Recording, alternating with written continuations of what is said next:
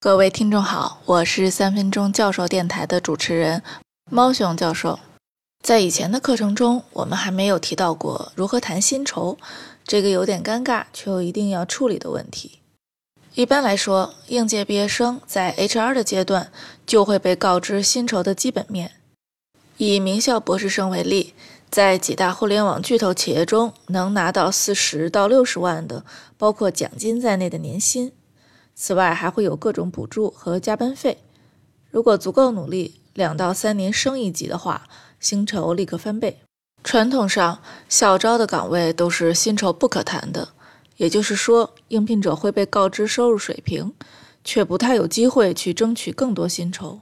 但最近情况也在改变，优秀的毕业生，尤其是人工智能方向的硕士生和博士生，有了更多的议价空间。大部分经验表明。议价都是在部门老大对你认可之后，最终与 HR 部门协商敲定。因此，许多的议价环节发生在应聘者与老大之间。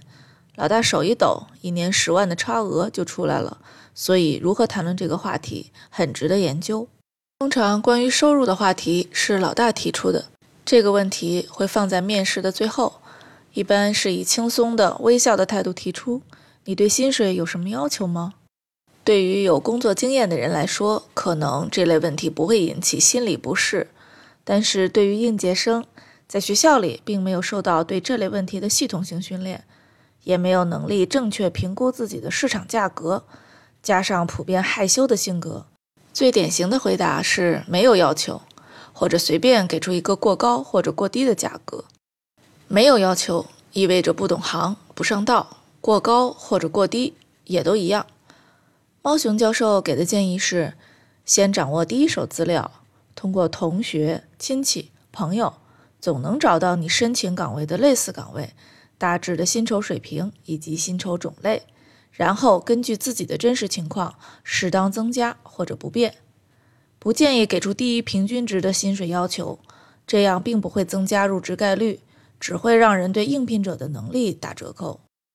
比如可以这样说：据我所知。贵公司的薪酬包括基本工资、年终奖和期权分红。对于新人来说，仅有前两项。像我这样的博士，基本工资是二十万起，年终奖十万左右。我自己的期望是基本工资能达到三十万，因为我曾经在博士期间写过十万行以上代码，开发过多个项目，并且已经上线使用。有任何问题，请联系猫熊教授。明天见。